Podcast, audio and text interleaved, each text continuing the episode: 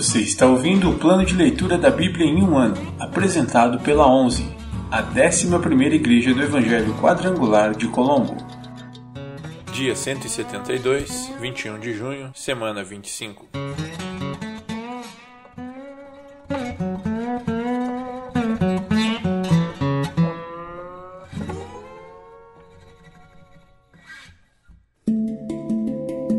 Novo Testamento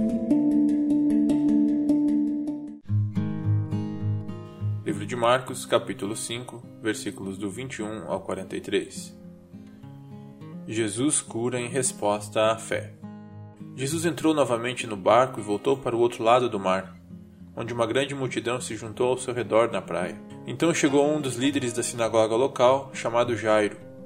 Quando viu Jesus, prostrou-se a seus pés e suplicou repetidas vezes: Minha filhinha está morrendo.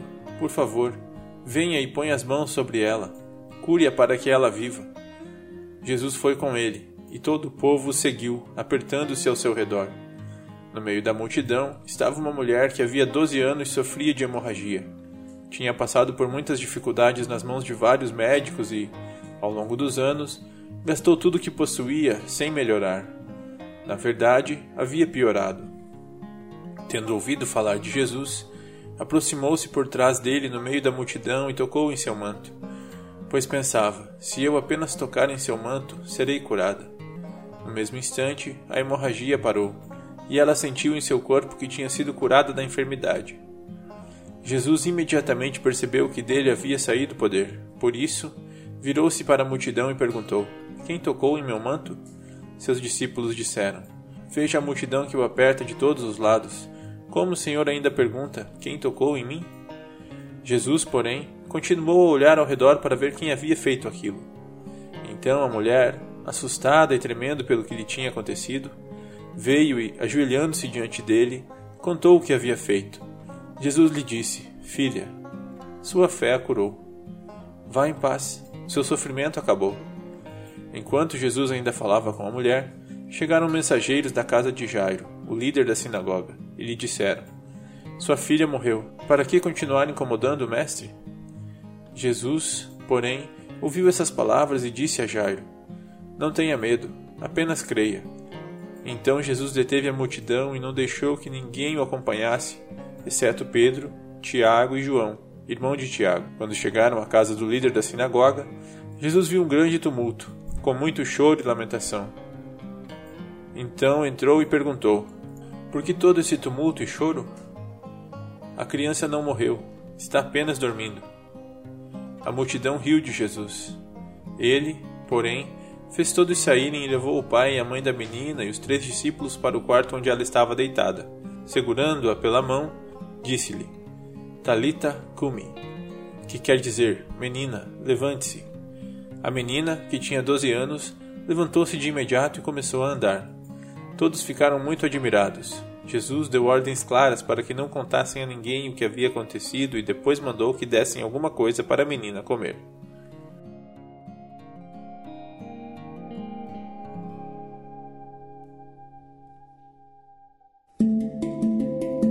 Antigo Testamento.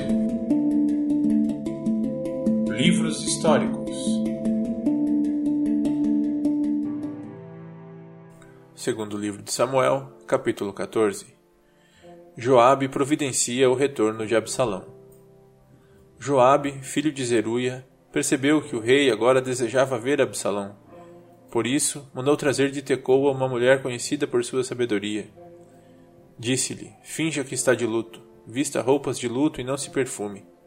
Haja como uma mulher que está lamentando a morte de alguém há muito tempo. Depois, vá até o rei e apresente a história que vou lhe contar. Então Joabe disse o que ela deveria falar. Quando a mulher de Tecoa se aproximou do rei, curvou-se com o rosto no chão e disse: Ó oh, rei, ajude-me. Qual é o problema? perguntou o rei. Pobre de mim, sou viúva, respondeu ela. Meu marido morreu, meus dois filhos brigaram no campo. Como não havia ninguém por perto para separá-los, um deles acabou matando o outro. Agora, o resto da família está exigindo de sua serva: Entregue-nos seu filho. Vamos executá-lo por ter matado o irmão. Ele não merece herdar a propriedade da família. Querem apagar a última brasa que me restou. Se o fizerem, o nome e a família de meu marido desaparecerão da face da terra. Eu cuidarei disso, disse o rei. Vá para casa. A mulher de Tecoa respondeu: Ó oh, meu senhor, o rei, que a culpa caia sobre mim e sobre a família de meu pai, e que o rei e seu trono sejam inocentes. Se alguém criar problemas, traga-o a mim, disse o rei. Eu lhe garanto que ele nunca mais incomodará. Então ela disse: Por favor, prometa pelo Senhor, seu Deus, que não deixará o vingador da vítima matar meu filho. Não quero mais derramamento de sangue. Ele respondeu: Tão certo como vive o Senhor, ninguém tocará num fio de cabelo da cabeça de seu filho. Permita-me pedir mais uma coisa ao meu senhor, o rei, disse a mulher. Fale, respondeu ele.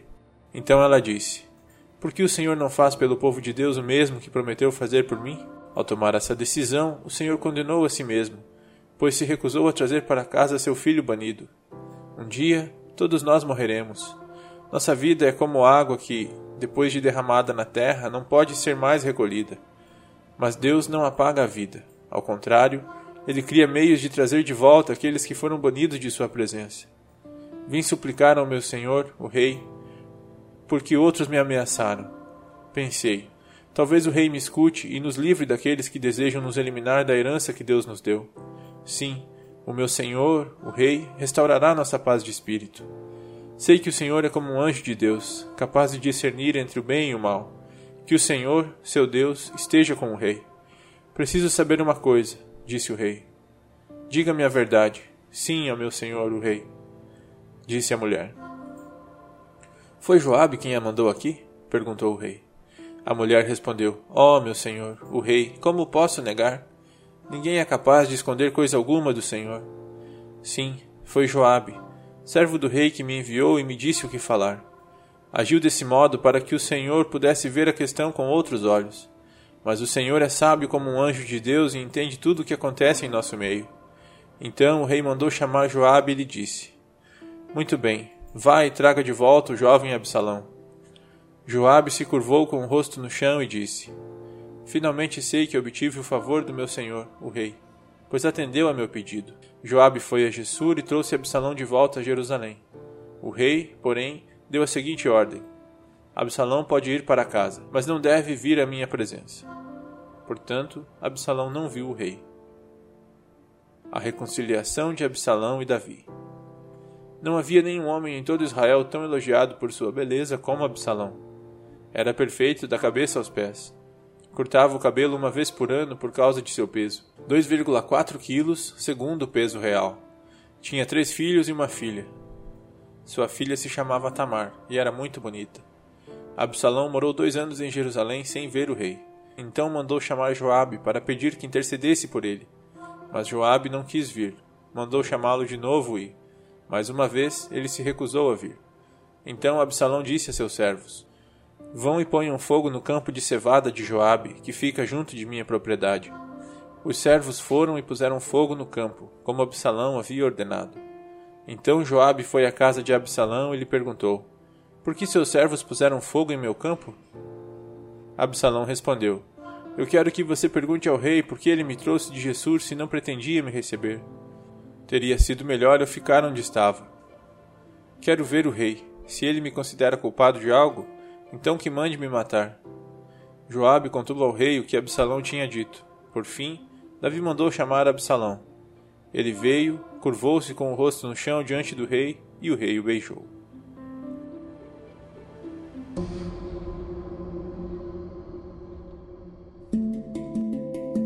Livros poéticos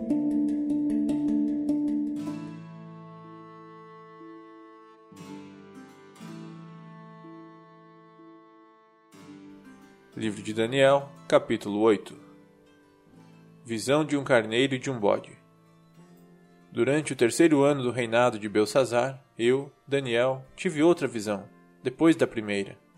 Nessa visão eu estava na fortaleza de Suzã, na província de Elão, em pé junto ao rio Ulai. Quando levantei os olhos, vi um carneiro com dois chifres compridos, em pé junto ao rio. Um dos chifres era mais comprido que o outro, embora tivesse crescido depois do outro. O carneiro dava chifradas em tudo em seu caminho para o oeste, para o norte e para o sul, e ninguém conseguia detê-lo nem ajudar suas vítimas. Ele fazia o que queria e se tornou muito poderoso. Enquanto eu observava, de repente, um bode surgiu do oeste e atravessou a terra com tanta rapidez que nem sequer tocou o chão. Esse bode, que tinha um chifre enorme entre os olhos, foi na direção do carneiro de dois chifres que eu tinha visto em pé junto ao rio, e avançou sobre ele cheio de fúria. O bode atacou o carneiro furiosamente e o atingiu com um golpe que quebrou seus dois chifres. O carneiro ficou sem forças para resistir, e o bode o derrubou e o pisoteou. Ninguém foi capaz de livrar o carneiro do poder do bode. O bode se tornou muito poderoso, mas, no auge de seu poder, seu grande chifre foi quebrado. No lugar dele nasceram quatro chifres proeminentes que apontavam para as quatro direções da terra. Então, de um dos chifres proeminentes surgiu um pequeno chifre, cujo poder se tornou muito grande. Estendeu-se para o sul e para o leste em direção à terra gloriosa. Seu poder chegou aos céus, onde atacou o exército celestial. Lançou à terra alguns do exército e algumas das estrelas e os pisoteou. Chegou a desafiar o comandante do exército celestial ao suspender os sacrifícios diários oferecidos a ele e destruir seu templo. Ao exército celestial não foi permitido reagir a essa rebelião. Portanto, o sacrifício diário foi interrompido e a verdade derrotada. O chifre teve êxito em tudo o que fez. Então ouvi dois seres santos conversando entre si. Um deles perguntou: Quanto tempo durarão os acontecimentos dessa visão? Até quando a rebelião que causa profanação impedirá os sacrifícios diários? Até quando o templo e o exército celestial serão pisoteados? E o outro respondeu: levará duas mil e trezentas tardes e manhãs. Então o templo será restaurado. Gabriel explica a visão. Enquanto eu, Daniel, tentava entender o significado dessa visão, alguém que parecia um homem parou diante de mim e ouvi uma voz humana vinda do rio Ulai gritar: Gabriel, explique a este homem o significado da visão. Quando Gabriel se aproximou de onde eu estava, Fiquei tão aterrorizado que me prostrei com o rosto no chão. Ele disse: Filho de homem, você precisa entender que os acontecimentos da visão se referem ao tempo do fim. Enquanto ele falava, desmaiei e caí com o rosto no chão. Gabriel me despertou com um toque e me ajudou a ficar em pé. Então ele disse: Estou aqui para lhe contar o que acontecerá depois, no tempo da ira, pois aquilo que você viu se refere ao fim dos tempos. O carneiro com dois chifres representa os reis da Média e da Pérsia. O bode peludo representa o rei da Grécia. E o grande chifre entre os olhos dele representa o primeiro rei do Império Grego. Os quatro chifres proeminentes que apareceram no lugar do chifre grande mostram que o Império Grego se dividirá em quatro reinos, mas nenhum deles será tão grande quanto o primeiro. No final de seu reinado, quando o pecado estiver no auge, subirá ao poder um rei feroz, mestre de intrigas. Ele se tornará muito forte mas não por seu próprio poder. Causará terrível destruição e terá êxito em tudo o que fizer. Destruirá líderes poderosos e devastará o povo santo. Será um mestre do engano e se tornará arrogante. Destruirá muito e sem aviso. Chegará a enfrentar na batalha o príncipe dos príncipes, mas será quebrado, embora não por força humana. Essa visão das duas mil e trezentas tardes e manhãs é verdadeira. Guarde, porém, a visão em segredo, pois esses acontecimentos só ocorrerão depois de muito tempo. Então eu, Daniel, fiquei abatido e doente por vários dias. Depois levantei-me e voltei a tratar dos negócios do rei, mas a visão me deixou muito perturbado e não conseguia entendê-la.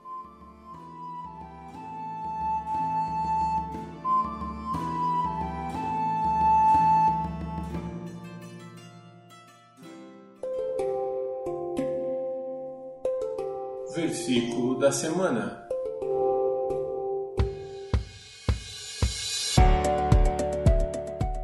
Ele livra e salva, faz sinais e maravilhas nos céus e na terra. Ele livrou Daniel do poder dos leões. Daniel 6, 27 Ele livra e salva, faz sinais e maravilhas nos céus e na terra. Ele livrou Daniel do poder dos leões. Daniel 6, 27 Ele livra e salva, faz sinais e maravilhas nos céus e na terra. Ele livrou Daniel do poder dos leões. Daniel 6, 27